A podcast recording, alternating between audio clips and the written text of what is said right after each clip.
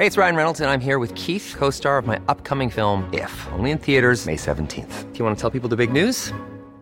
All right, I'll do. Sign up now and you'll get unlimited for $15 a month in six months of Paramount Plus Essential Plan on us. Mintmobile.com slash switch.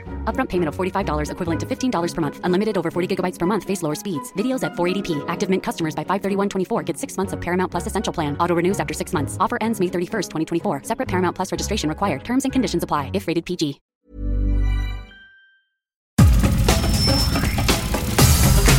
Nada más por convivir.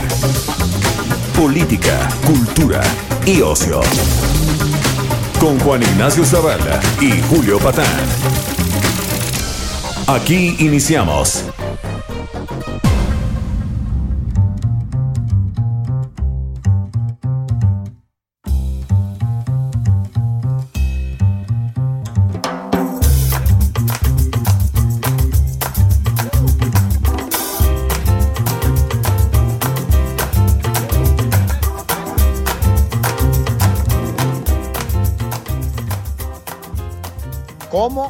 Les va, niñas, niños, sobrinas, sobrinos? ¿Cómo es? Qué gusto saludarlos aquí en Nada más por convivir. Esta semana de mm, Juan Ignacio Zavala, pues, ¿cómo la llamaríamos? De la consagración feminista del presidente López Obrador, ¿no? sí, bueno, hasta esa parte, digamos, también está la, la, la, consagración de la irresponsabilidad de López Gatel, ¿no? También, sí. Sí, sí, sí. Ahorita vengo, voy a infectar y regreso. ¿no? Sí, sí, sí, sí, sí. Una cosa de esas. Pero bueno, ha estado variada la semana, pero sin lugar a dudas, creo que el tema, eh, no de la semana, debe ser un tema recurrente de los siguientes años, para bien, pienso yo, es esta revolución, este movimiento gigantesco, uh, internacional, poco comprendido por la mayoría de los hombres, veo yo, el movimiento de las mujeres. Y creo que México ha sido un, claro ejemplo de, de, del avance, del empuje que tienen las mujeres, y lo vimos esta, esta semana. Y también vimos la cerrazón, que en la cerrazón del presidente también es la cerrazón de una generación, ¿eh? O sea, no, no Sí. No, no, es nada más un individuo, ¿no? O sea, tiene que ver con, con, con la educación, con la formación, con cómo sí. somos los hombres en este país también, ¿no? Entonces, este, pero bueno, tenemos invitadas, este, Julio, de lujo, ¿no? De lujo. Vamos a citar a John Ackerman aquí. Fíjate que es Rosana Fuentes Verain y Sandra Romandía, Juan. A ver, se, se y nos remiten en un podcast um, lo que esto siempre es un poco arbitrario, pero lo que yo creo que es uno de los puntos de partida, digámoslo así, de esta problemática que tanto se le ha atravesado al presidente recientemente, ¿no? El, el, el problema brutal, ominoso, indiscutible de la violencia con las mujeres. Es un podcast sobre las muertes de Juárez, Juan. Creo que no hay que dejar de volver a lo que a mí me parece que es un, no, no a mí me parece. Es un tema todavía no resuelto, no cabalmente entendido y que creo que dice mucho de nosotros. Rosana, Sandra, ¿cómo están? Muy bienvenidas, muy bienvenidas a Nada más por convivir. Muchas gracias.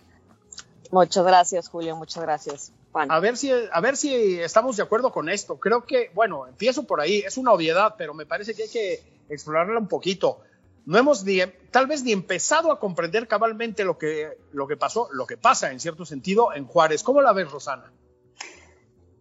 Mira, Julio, creo que hay una revisión de arco largo de la historia que era necesaria y esta plataforma que llega a América Latina, a México y América Latina, Podimo, Latam, la propició a través del trabajo que hizo iHeart, en, en, uh, en, en, inglés y sí empieza ahí. El primer concepto es el, el feminicidio que se da en los noventas en Ciudad Juárez con muchachas de las maquiladoras que mm. desaparecen eh, y son encontradas en campos, en lotes, asesinadas, violentamente eh, violentamente sus cuerpos muestran un Al principio se, piensa algo eh, inclusive ritual de un posible asesino en serie y copycats, gente que imita, ¿por qué? Porque pueden, porque son impunes. Ese es, ese es el arranque, ¿no? Em, pero Sandra, creo que esto desbordó por completo, a ver si estamos de acuerdo y empecemos por ahí, las, digámoslo así, las posibilidades de un asesino serial e incluso de copycats, como se les llama, los imitadores, ¿no? Creo que va mucho más allá y habla muchísimo de nosotros, no de nosotros específicamente, pero quiero decir de nuestro país, ¿no, Sandra? Sí, así es. Mira, el, podcast Olvidar las muertas de Juárez lo que hace es como navegar en, ese, en ese momento, en ese episodio tan oscuro que empiezan los noventas, como bien dice Rosana, con con la aparición de cuerpos de mujeres que fueron abusadas y asesinadas y este y empieza a desmenuzar como este caminar que hubo por las diferentes hipótesis y teorías y que en cierta manera al principio quería como resumirse algo muy simple, ¿no? Un asesino serial o, o rituales satánicos, punto, se acabó. Eh, un chivo expiatorio en la cárcel y es culpable de todos los asesinatos. Y que conforme va, va desarrollándose la trama, porque pues son 10 episodios y está, está eh, eh, descrito y está construido por, con, un arco narrativo este, cronológico y a veces se regresa y a veces vuelve. Pero conforme va avanzando la trama, pues nos vamos dando cuenta que, que no, que en realidad son diferentes olas de asesinatos por diferentes motivos que mucho tiene que ver el contexto, sí, la impunidad, eh, sí también este poder que llegan a tener los grupos del crimen organizado que se creen intocables y, que, y que de pronto empezaron a robarse a jovencitas para, para horrorosas fiestas entre ellos para festejar cosas que ya se irán enterando cuando escuchen el, el podcast pero que al final, Julio, pues sí empieza con un fenómeno que, que, que, fue eh, reflector, estuvo en el centro de la prensa internacional, incluso pues eh, investigadoras de Estados Unidos que, estuvieron eh, en, el, en el caso, y que después se va desarrollando como, como un fenómeno que nos duele porque actualmente siguen asesinando mujeres. Eh, Ciudad Juárez es una de las ciudades con, con, mayor número de feminicidios del país y es una mezcla, ¿no? es una mezcla de, de, de, situación, de contexto, de impunidad, de, omisión entre la autoridad y los criminales, de, negligencias, etcétera, etcétera. Juan ah, Ignacio, antes, de, antes de que vayas tú nada más, en el arco narrativo hay dos, dos momentos más, eh, narcotráfico y trata de personas.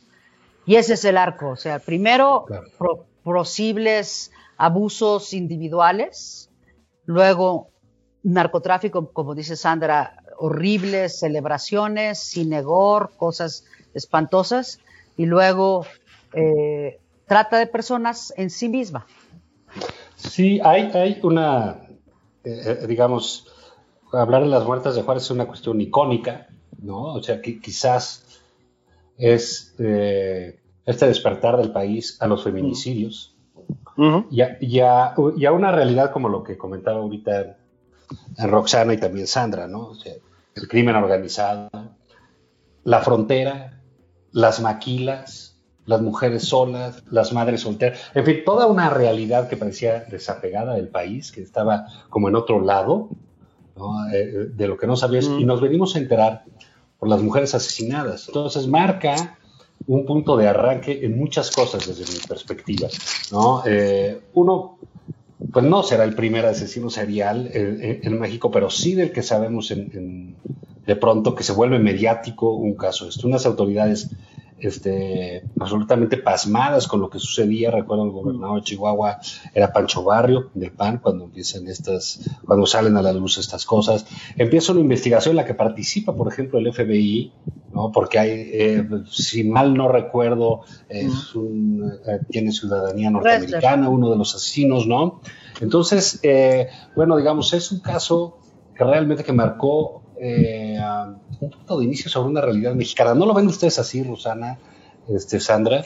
Es icónico, es un caso icónico y decíamos antes, se acuñan conceptos, feminicidio es uno, pero sin duda es icónico en, el sentido de lo que, lo que recorre partidos que, van y vienen, cambian de signo de color. Mm eh, jefes de policía y lo que permanece, lo que es igual, es la, impunidad, el dolor de las, familias, porque hay, algunas mujeres solas, como bien dices, pero muchas tienen familias y esto es una de las cosas que importaba de este, de este trabajo, que era que las familias se oyeran en español la narración de su casa. Queda, Sandra, el podcast como posibilidades para narrar una historia, bien dicho, en tan largo aliento. Son 10, 10, 10 episodios. ¿Qué te permite? Nosotros que trabajamos en los medios desde hace mucho, los cuatro que estamos aquí, sabemos que luego no es fácil, ¿no? Desarrollar historias, como esta historia terrible,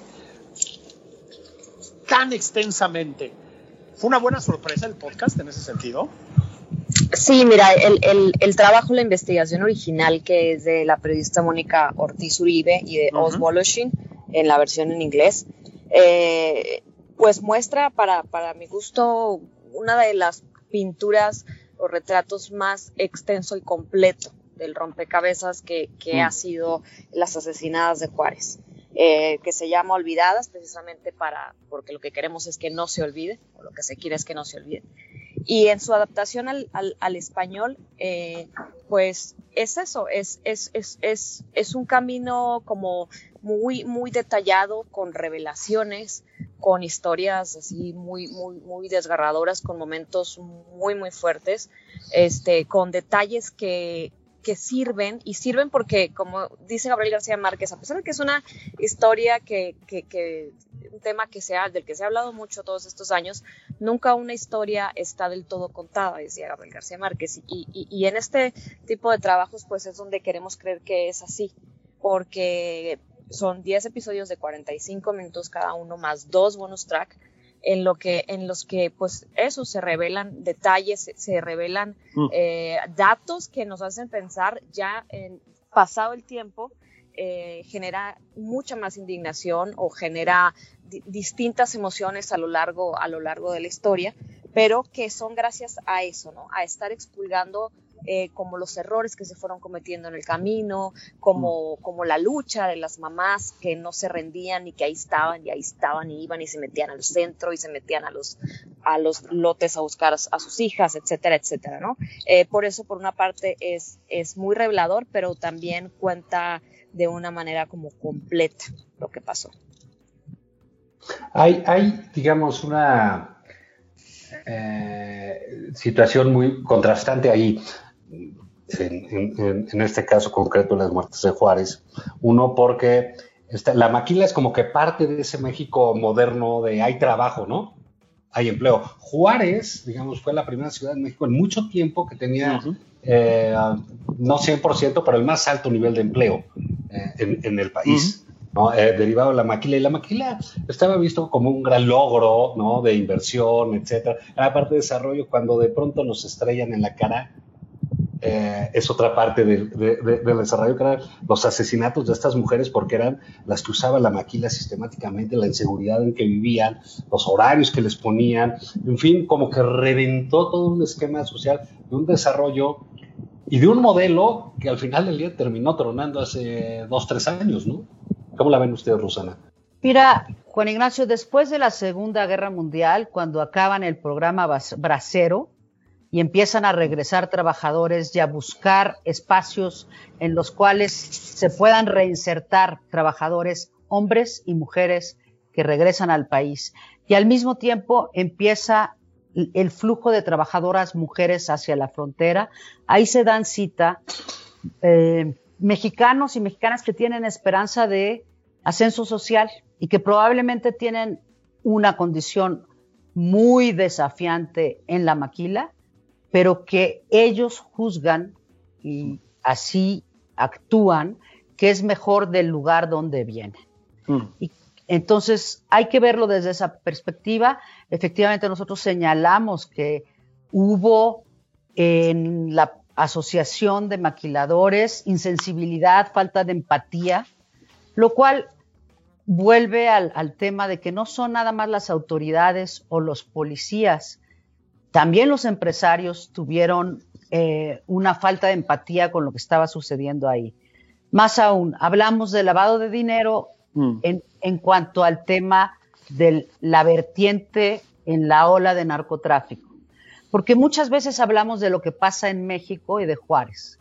Pero del otro lado, en Estados Unidos, también hay una complicidad en mm. cuanto al lavado de dinero y tráfico de armas, que complica y dificulta la vida en la frontera, sin duda, pero en México en general.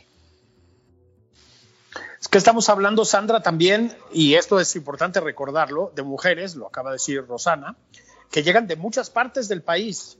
Es decir, hablamos también de una migración interna, por decirlo así. Otra vez, tal vez allá hay otro fenómeno que no hemos terminado de entender cabalmente, ¿no?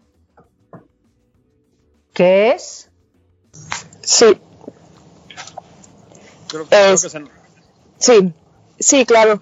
Este, el tema también de la, de la, de la migración interna, este, le da, pues, digamos, un sabor o un contexto distinto a, a esta historia, ¿no? O sea, la mayoría de las familias pues vienen de lugares como Guerrero, Veracruz, buscando, como dice Rosana, pues vivir mejor que como estaban, pero también se encuentran en, en, en lugares que no conocen, donde no tienen esta, digamos, protección o conexión familiar que se tiene en los lugares de origen y que, y que bueno, en una de las historias se cuenta, se cuenta bien, en la historia de, de Sagrario, de una jovencita de 17 años eh, que fue este, abusada y asesinada. Eh, antes de que, de que ella se fuera con, con, con su madre y sus hermanos a, a, Juárez, temían por no conocer la zona, que cómo eran, le preguntaban, le preguntaban a su papá este, y la esposa le preguntaba a su esposo cómo, cómo es Juárez, es seguro, cómo es el barrio.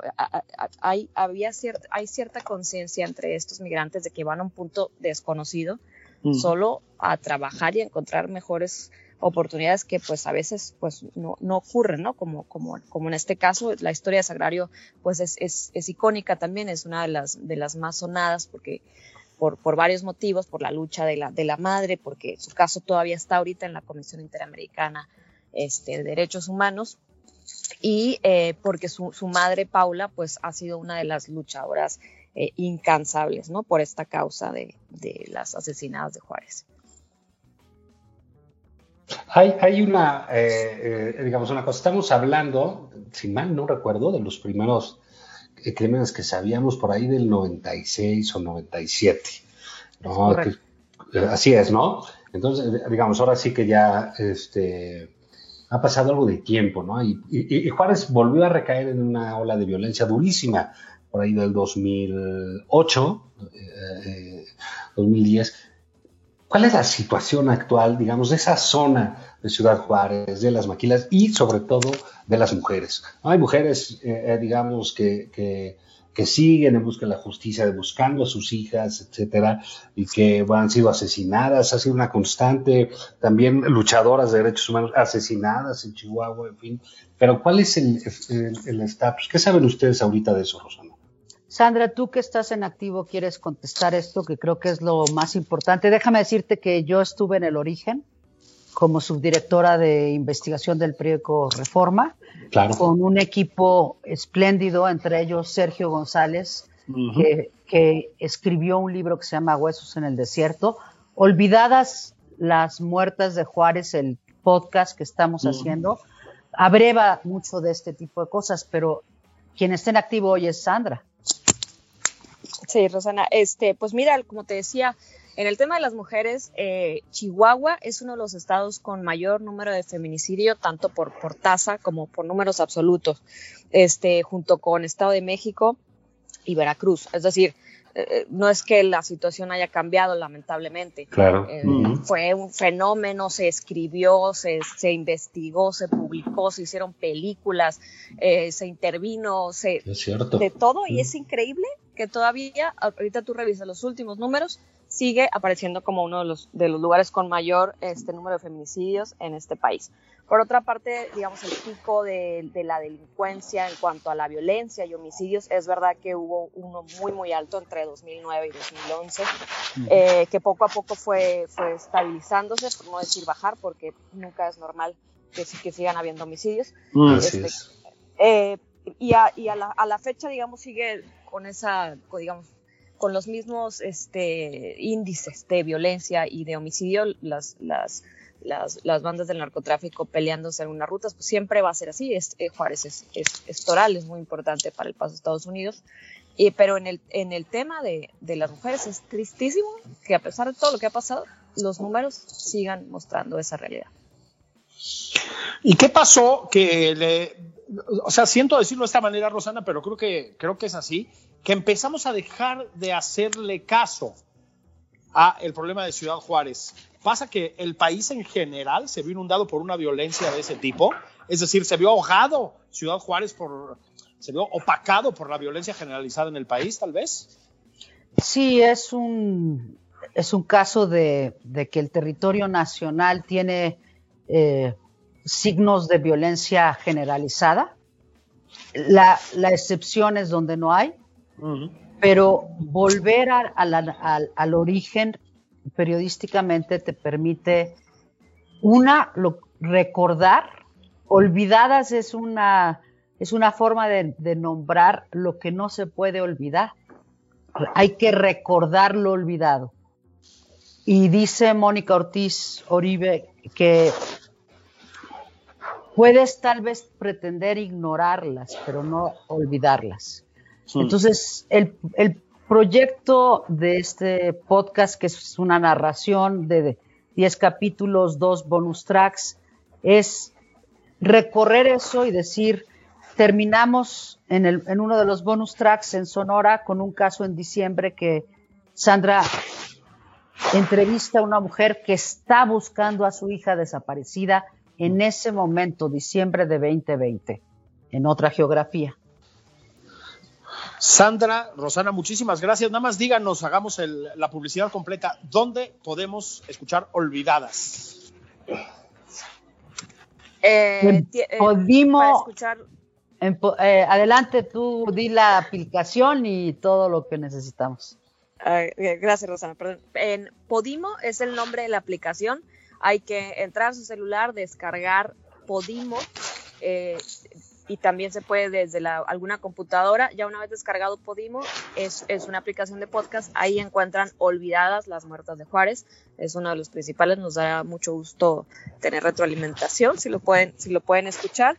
Y en las redes de Podimo también ahí está la información para acceder a este podcast. Pues es, es un trabajo muy bien hecho. Sí hay que decirlo. Debe ser obvio por lo que hemos dicho. No es fácil escucharlo. Son historias. Escalofriante escalofriantes, duras, tristes, indignantes, etcétera. Rosana, Sandra, muchísimas gracias. Gracias a ustedes. Gracias, gracias, gracias a ustedes. Gracias, adiós. Un abrazo. Gracias. Bueno, Julio, pues tú ya vámonos un corte y regresamos sí. con otro tipo de temas, ¿no? Sí, de, con esta sabiduría que nos distingue. Que nos caracteriza, ¿no? Y esa puntualidad. Que, y objetividad. Sí. Y objetividad. Es, esa templanza que conoce bien los millones de radio escuchas, voy a usar un término. Vámonos, regresamos.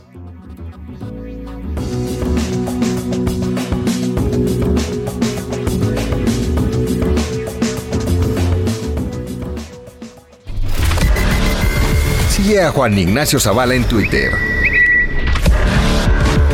Arroba Juan y.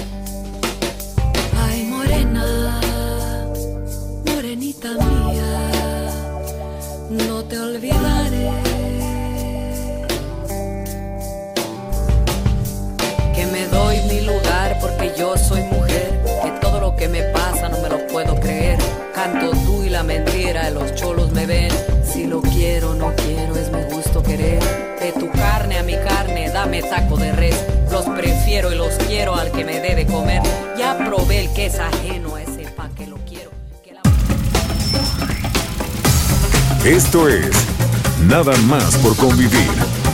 Una plática fuera de estereotipos. Con Juan Ignacio Zavala y Julio Patán.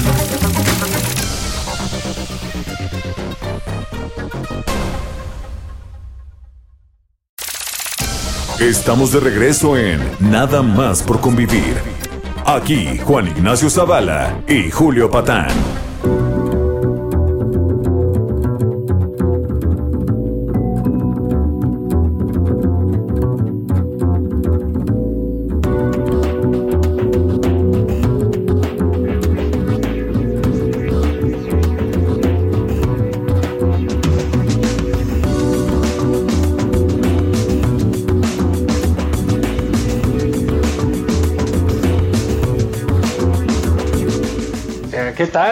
Estamos de regreso aquí nada más por convivir, Julio Patán y un servidor. Este, bueno, a ver, Julio, cuéntame nosotros que tanto le damos este, vueltecitas al asunto de Gatel, la vacuna, los manejos. Tú anduviste por allá el día de ayer y, Sí. ¿y qué, qué- qué tal? ¿Cómo fue el proceso? Digo, con tu padre, no, no vayan a pensar que te fuiste No, a yo soy un niño. Aunque te faltan Sí. un par de semanas. Sí, sí, ya casi llegué, chingado. Pues debo decir, a mí me tocó Campo Marte, es delegación Miguel Hidalgo, y tengo que decirlo así con toda claridad, Juan, eh, funciona muy bien, por lo menos en mi experiencia, ¿no?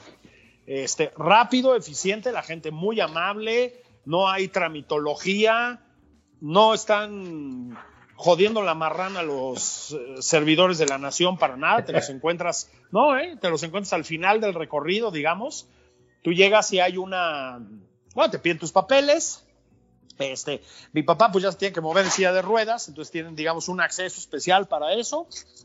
Rápidamente, ¿eh? O sea, ¿te gusta que entre, de que entramos a que vacunaron a mi padre, te gusta 15 minutos, 20 tal vez? Órale, qué bien. Y muy bien, este, insisto, con amabilidad, con todo, y al final, como es normal, pues media hora de observación, ¿no? Para ver si la gente da, eh, tiene reacciones de algún tipo, etcétera. Y listo, ¿eh? O sea, sí hay que decirlo. Tú ves las escenas, Juan, de la vacunación en otras partes del país y pues muchas veces son de terror, ¿no? Vacunas que no llegan, colas interminables, servidores de la nación rebotando a la gente porque no llevan INE, propaganda grotesca en favor del presidente y de Morena, pues también hay que decirlo. Nada de eso me tocó en la Ciudad de México, ¿eh? Sí me parece justo decirlo. Sí, bueno, parece que sí está funcionando bien. Eso, y qué bueno, qué bueno por todos, qué bueno que hay una organización, qué bueno Sí, que hay sí. vacunas, qué bueno que hay este, esta sensación de, de, pues de alivio, ¿no? De, de- de muchos mexicanos que por lo menos ya tenemos un, un- cachito de esperanza, ¿no? Con las vacunas, no necesariamente que sea ahorita, falta la segunda aplicación, luego no es sencillo porque eso no significa que puedas estar en la calle normal conviviendo con todos, pero es un respiro. No, claro que es un respiro. Sí, esto, a ver, es importante recordarlo.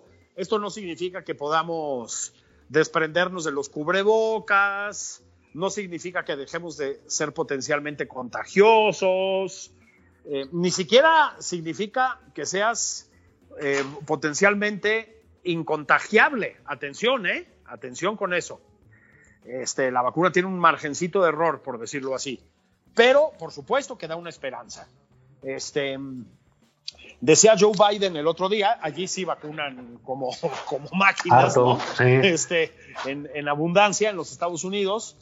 Eh, podemos aspirar a una cierta forma de normalidad, ¿no? Bueno, pues eso, cierta forma de normalidad, Juan. O sea, eh, no podemos relajarnos como si se relaja Hugo López Gatel. Qué padre Ah, ser no, es que Hugo día Gatell, está ¿no? más allá del bien y del mal. No, mano. Qué, qué la- padre la vida- Hugo. Sí, la vida Sí. del Latin Lover, este, digamos, tiene pocas presiones. ¿no? Oye, otra onda, mano. ¿Cómo lo viste, no? Ahora salió de negro. De Chinguense. negro y con unos guarachitos. Sí. Ay, esos guarachitos, Sí. doctor. rompiendo acordé de- de corazones. la camiseta fajada, toda madre. Fajada en ¿no? el calzón, ¿no? Sí. Está No, eso, eso no sé. ya te llevó Eso la no imaginación. Sí, Tu imaginación no, que me- sí, no, bueno, es que me, me acordé de algunos este, compañeros así de la primaria que los burleaban justamente por fajarse la camiseta en el calzón. Y, y sí, ya ves, el pantalón retacado así hasta arriba del ombligo para que sea así como marca paquetón, ¿no? Luego, este, entonces te queda zancón abajo y te pones esos guarachitos. Híjole, mi doc, esos vienen de allá de Oaxaca, ¿verdad? De la, del viaje a la playa. Qué bien se ven, chingado. Sí. Este, no, Pero no, sobre, no. sobre todo, qué padre, ¿no? Que el responsable de la de, de la pandemia, pues, de, de- de combatirla, de dar soluciones, etcétera, pues se sienta con la tranquilidad de salir a infectar, ¿no? Sí, está chido, ¿no? Está muy padre. Oigan, ¿saben qué? Di positivo, este, no puedo ir a trabajar. Sí. Ahorita vengo, voy al parque, voy a toser. Ajá. Exacto, sin cubrebocas, porque mi hay un no cachito falta. donde no estaba con cubrebocas. Ay, doctor. Y ahorita vengo, voy a dar una rol, ¿no? Con mi chica terremoto. Sí, que qué onda con ese señor, cabrón. Pues yo, yo no sé si es de plano un distanciamiento ya eh, preocupante de la realidad, Juan, Pues sí. un cinismo desbordado o una sensación de absoluta impunidad, ¿no? Este, Hugo López Gatel, lo hemos dicho aquí, creo que no somos los únicos, debería haber sido despedido hace mucho tiempo. Este, su gestión de la pandemia, pues sigue, porque se nos olvida entre vacunas y no sé qué, los muertos siguen siendo muchísimos, Juan, y los contagiados todos los días, ¿eh? Sí. Este, y es una responsabilidad en gran medida de Hugo López Gatel. Él es el que diseñó esto. Y pues ahí sigue. Se fue a Cipolite, ¿no? Este, a, a enseñar la t-shirt amarilla en aquel caso. También fajada, eso sí, la marca de la casa. Tampoco llevaba cubrebocas. No hubo bronca, ¿no? Nos lo mandan a negociar las Spunis a Buenos Aires como premio.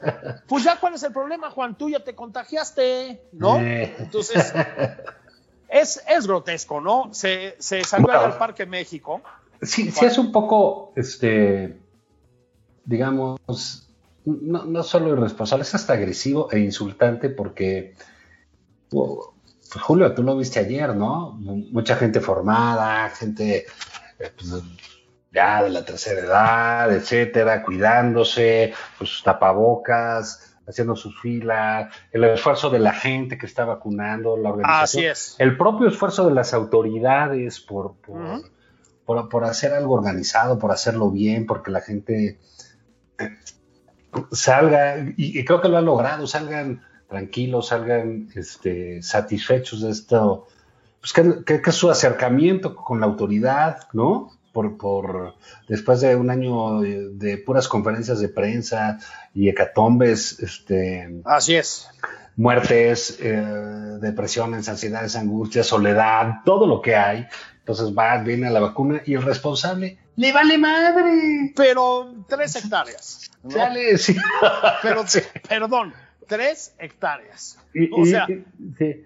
Ya, o sea, ya primero de Cipolite ya se va, luego regresa y ya dice, me infecté, estoy ahí, luego salgo a pasear, ¿cuál es la bronca? De veras es, es, mira, pues hay luego ciertos comportamientos, ¿no? Que la gente se, se, se sabotea a sí misma, ¿no? sí, Aquí yo creo que el intento de López Gatell es sabotear lo que hace el gobierno. Lo poco que Estoy hace de acuerdo. bien, o, o no sé si sea de a tiro una ofensiva directa sobre Claudia Sheinbaum, ¿no? porque el señor está en la ciudad y hace esas cosas en la ciudad y la ciudad es la que, digamos, por su dimensión, pues es la caja de resonancia de casi todo, ¿no? sí, claro, claro. En el país. Y este señor ahí va y, y, y boicotea sus cosas con un comportamiento de adolescente, de me vale madres. Así es. ¿Mm? De- de- Nada más le falta salir con su Kawasaki, ¿no? Ahí en la esquina. Sí, exactamente, ¿no? Sí, no hay un porro y órale, no, pues, ¿qué pasó? ¿No? Al, al botellón, digamos, en la colonia Condesa. Nada más que a los 50 años, doctor, O sea, Sí. ni, ni aquí sus servidores hacemos esas cosas ya. Sí, no, O ya, sea, pues, pues, por eso, ¿no? Pues, sí. Sí, sí, sí, hace ya unos años, ¿no? Sí, lo que No, pasa es que a él, a él le llegó, le- pues no sé, le llegó después su, su, su segundo aire, ¿no? Parece que sí. Está con la libido a tope, ¿no? Este, Pantalón entubado. Nada más le falta, ¿sabes qué? Un, un viper, ¿no? Ah, un bife, claro. Aquí en la, en la hebilla del cinturón para decir, "Ve, ¿qué tal? Soy de los, ve- vengo de los ochentas directito para acá. De, de los exactos, ¿no? De, los 90, cabrón. No, es, es absolutamente violento, Juan. Este, to- todavía tuvo la altanería de echarle la culpa a los medios y decir que seamos ruido. No mamen. O sea, de veras, ¿no? Nos, nos dijeron que nos guardáramos en casa desde diciembre, nos dijeron que teníamos que salir con cubrebocas, incluso López Gatel se tardó meses, ¿no? Pero acabó diciendo que salíamos con cubrebocas. Contagiado, sale sin cubrebocas a ratos paseando por la condesa. De verdad, hay que ser un pasado de lanza. Hagan una apuesta. Yo te digo, Juan, que no lo despiden, ¿eh? No, pero no, no creo ya, pero diga- digamos, es así como... eh, de- luego las apuestas del presidente López Obrador son, son, son, son curiosas, ¿no? O sea, él sí tiene un, un capital político enorme, ¿no? Sí, sí. O, o sea, tiene una súper chequera, ¿no? Si Puede quiere- hacer lo que quiera. Sí. Exacto, ¿no? Básicamente. hace gran cosa, pero sí hay figuras que generan un desgaste francamente innecesario y que sabes que le van a generar un clima adentro de trabajo muy malo, muy ríspido, ¿no? Porque Muy ríspido. pues esto afecta la imagen del gobierno, ¿no? Al presidente, ¿no? Necesaria, necesariamente la persona de López Obrador no, no tiene por qué este, eh, por qué afectarle, pero sí este tipo de comportamientos tan irresponsables, tan básicos, sí deberían merecer alguna, eh, alguna medida, ¿no? No sé, Pues- que lo mandaran a la campaña de Salgado Macedonio, una cosa Sí. así, ¿no? Híjole, mano.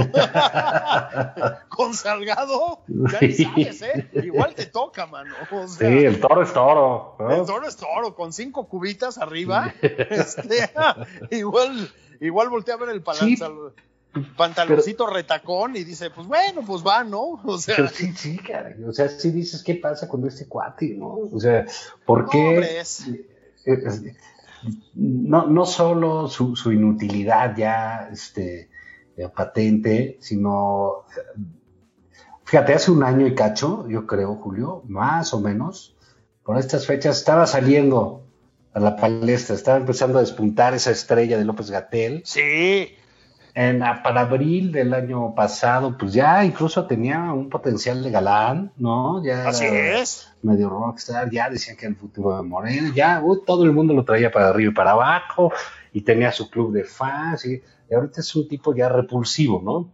Un, un funcionario de segundo pelo encumbrado y que ha hecho un trabajo lamentable. Porque mira, Juan, es que además hay otra cosa. O sea, acabamos de hablar bien de los procesos de vacunación, de la campaña de vacunación en la Ciudad de México. Y sí, es decir, después de un inicio que comentamos aquí bastante titubeante, la verdad es que rápidamente enderezaron el rumbo y funciona muy bien. Pero es que además, Juan, en el resto del país no funciona bien. La cantidad de vacunas que hemos aplicado es ridículamente baja. Somos el octavo país de América Latina en, en vacunación. O sea, no manchen, hijos, ¿no? Octavo de América Latina. Eh, cada vez es más evidente que fue una mentira lo de que habían comprado vacunas en abundancia. O sea, pues van llegando a cuentagotas, ¿no? Este, y siguen con la misma cosa de mandar mariachis cada vez que aparecen 500 dosis. Y sobre todo, y esto ya es eh, responsabilidad local también, pues la vacunación, incluso en el Estado de México, en algunas partes, pero en otros estados, Juan, ha salido fatal. No, en Oaxaca. En Oaxaca, por ejemplo, o sea, ya hubo trifulcas con la policía porque no llegaron las vacunas, ¿no? O la, o la gente tuvo que hacer, quedarse a dormir haciendo fila. Exactamente. Eh, que también ahí, qué responsable este gobernador de, de, de- de ahí, ¿no? Bueno, es que- Digo, a- a- en algo puedes participar ahí, en hacerle la vida más pasable, menos sufrida a la gente, ¿no? Pues si se pudo en la Ciudad de México, se puede en Oaxaca, ¿no? Es Pues decir, yo digo, ¿no? es lo mismo. O sea, Mucho y tan, mucho y tan, pero les vale madre, ¿no? pero otra vez, perdón, tres hectáreas. O sea, Sí, sí. tres hectáreas. Y estas escenas las hemos visto en muchas partes. Entonces, hay una parte de esto que es eh, responsabilidad local, digamos, o estatal, pero hay una parte y hay otra parte que es responsabilidad pues, del gobierno federal, insisto, que no tiene vacunas suficientes y que luego, a ver si un día nos lo explican, Juan, las almacenan, mano. O sea, tienen Y luego vacunas las mandan a diferente temperatura. y luego las echan a perder. Yo creo que para que no se sienta así tan frío aquí en el, en el bracito, como son viejitos, ¿verdad? Este, No, luego dicen, no, ¿saben qué? No, es- no hay bronca, no hay bronca si van a otra temperatura y eso. Bueno, tú imagínate que tú eres el responsable en Nayarit o donde sea y no te llegará la temperatura, pues ¿cómo crees que las vas a aplicar? Sí, pues es que, o sea, Y te metes, imagínate el desmadre que te metes con una mala reacción ahí, ¿no? no, bueno, sí. Pero bueno, Una- sabemos que, que- que la característica de este gobierno no es la, la logística, la organización, no. no, lo es. Y bueno, pues ahorita vamos a traer ese déficit durante mucho tiempo, Julio, pero pues ahí va, ahí va este, caminando en algunos lugares, ¿no? Ojalá, ojalá, dice que ya van a llegar otros millones y quién sabe qué, pues mira, este, ojalá, la verdad que ahí sí, pues ojalá le salga bien, porque eso sí es para bien y para tranquilidad de todos. Bien y rápido, ¿no? O Sí, sea, y, y no, y no como el caso, vamos a, a echarle un poco ahí de, de regresemos a la grilla, bueno, como si nos hubiéramos salido, ¿verdad? sí, sí, exacto. Pero- Para variarle un poco. Para variarle un poco, este ca- caso de en, esta misma semana, en estos propios días, de la encuesta oscura de, de, pues, de Guerrero y otra vez Salgado Macedonio, ¿no? Que, Sí, es, sí, este, ¿no? estábamos hablando de lo que representaba el paseo de, de- de López Gatel para echar novia en un parque sin tapabocas, infectando eh, el ambiente. Este, y lo Salgado Macedonio hizo una agresión también mayúscula a las mujeres A las mujeres. digo, no, no es. eh, entiendo las reticencias que pueda poner el, el presidente, las comprendo, pero creo que no vale la pena, ¿no? O sea, no vale la pena jugarse lo que se juegue por un sujeto como ese, ¿no? Bueno, yo creo que no. Eh, yo creo que mucho menos en un gobierno que dice que antepone la ética, la moral, las buenas costumbres y la Biblia a, a todo lo demás, ¿no? Este, a ver, para sorpresa de nadie, sale en las encuestas Salgado Macedonio muy arriba. A ver, Juan, también es cierto. Es decir, eso es lo que es terrible en cierto sentido. O sea, efectivamente es un sujeto que goza de una respetable aceptación, considerable aceptación en Guerrero. Y ese es un fenómeno para estudiarse, ¿no? Pero eso no tiene nada que ver con el espaldarazo presidencial, Juan. Se siguió como el borras el presidente, como el borras, ¿eh? O sea, de- después de las protestas de las mujeres el lunes 8 de marzo, después de que le pintaron la valla, luego qué tal que dijo que no, pues la- ca- ca- casi dijo que ellos habían pintado los nombres. No, pues ahí la dejamos para que se vean los asesinatos. Dice, pues si están protestándole a usted, ¿no? Es, este, No, bueno, es que él, él- él ve todo al revés, ¿no? O sea, sí, sí, oye, que hay un eh, movimiento que es de mujeres y también que tiene que ver con lo que sucede en el mundo y es así, y es asado. Y, no, no es cierto, es contra mí. Oh, que la que la chea. O sea, Que no, Oiga, señor la- presidente, están que- que vamos a por- mujeres. Oiga, presidente, que puso unas vallas. No, no puse vallas, son, son al revés, son protectores de, de- Sí. para los que están del otro lado. Ay, El muro del amor. sí, no, no, no. El- todo según es, es, es- es al revés. Oiga, que rifó un avión. ¿Quién se lo sacó? No, pues nadie se lo sacó. Nadie. No, no, no había, ¿no? No, sí, es así como, como, ¿te acuerdas? En el turista, Monopoly, que se conoce el juego, pues estaba el Banco de la Ilusión, ¿no? Exactamente, es el banco. Entonces, de- así decían los billetes, decía Banco de la Ilusión. decía.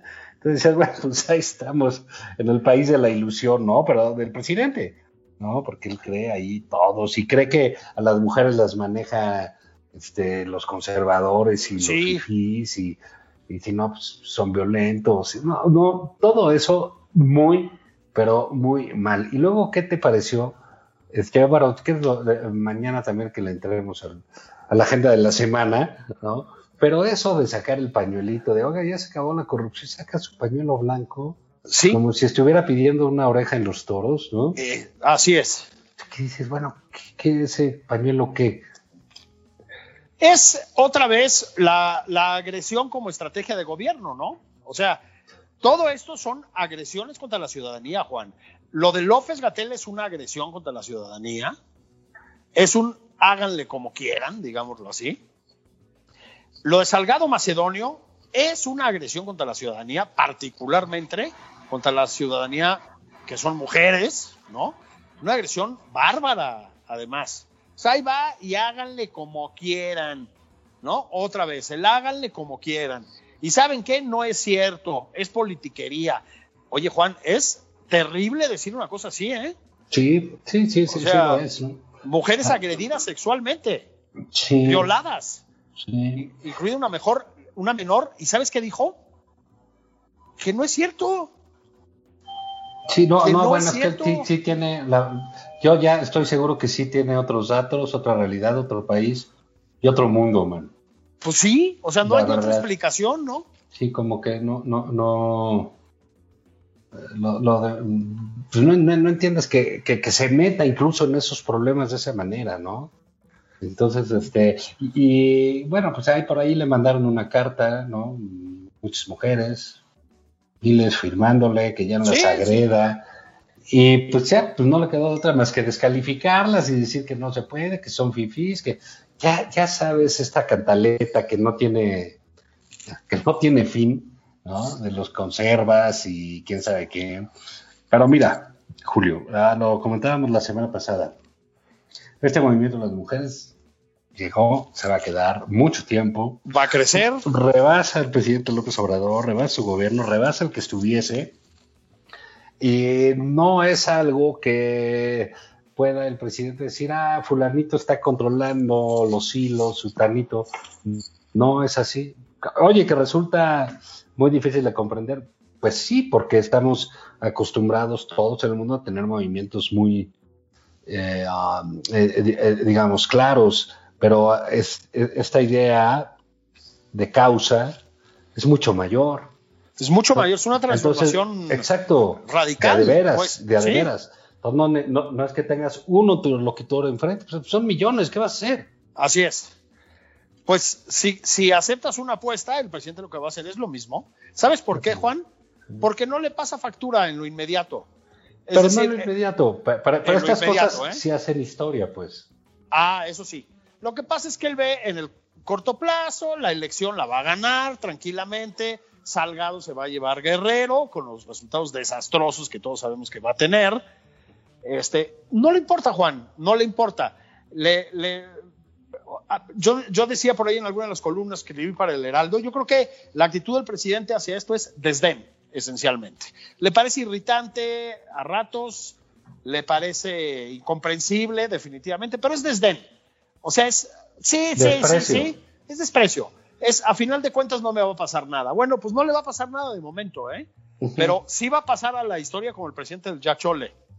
Sí, sí, sí, sí, de, de- de su cerrazón total en medio de todo eh, su discurso de transformación, pero, pero Julio, el tiempo es un tirano. Es un tirano. Exactamente. El tiempo es autoritario. Vamos a tener que flagelarlos con nuestra ausencia.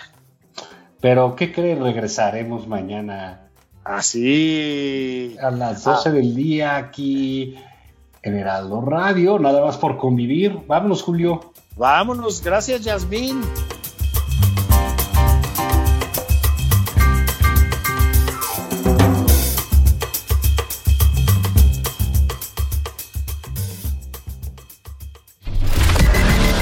Sigue a Julio Patán en Twitter arroba juliopatán09.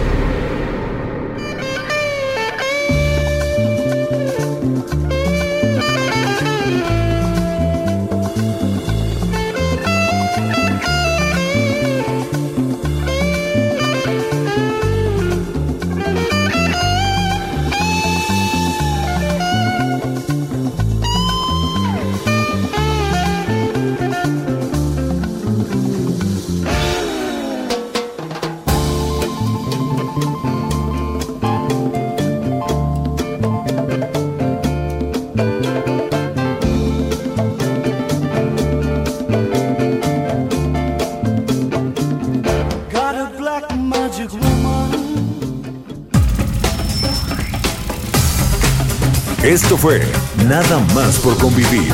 El espacio con política, cultura y ocio con Juan Ignacio Zavala y Julio Patán.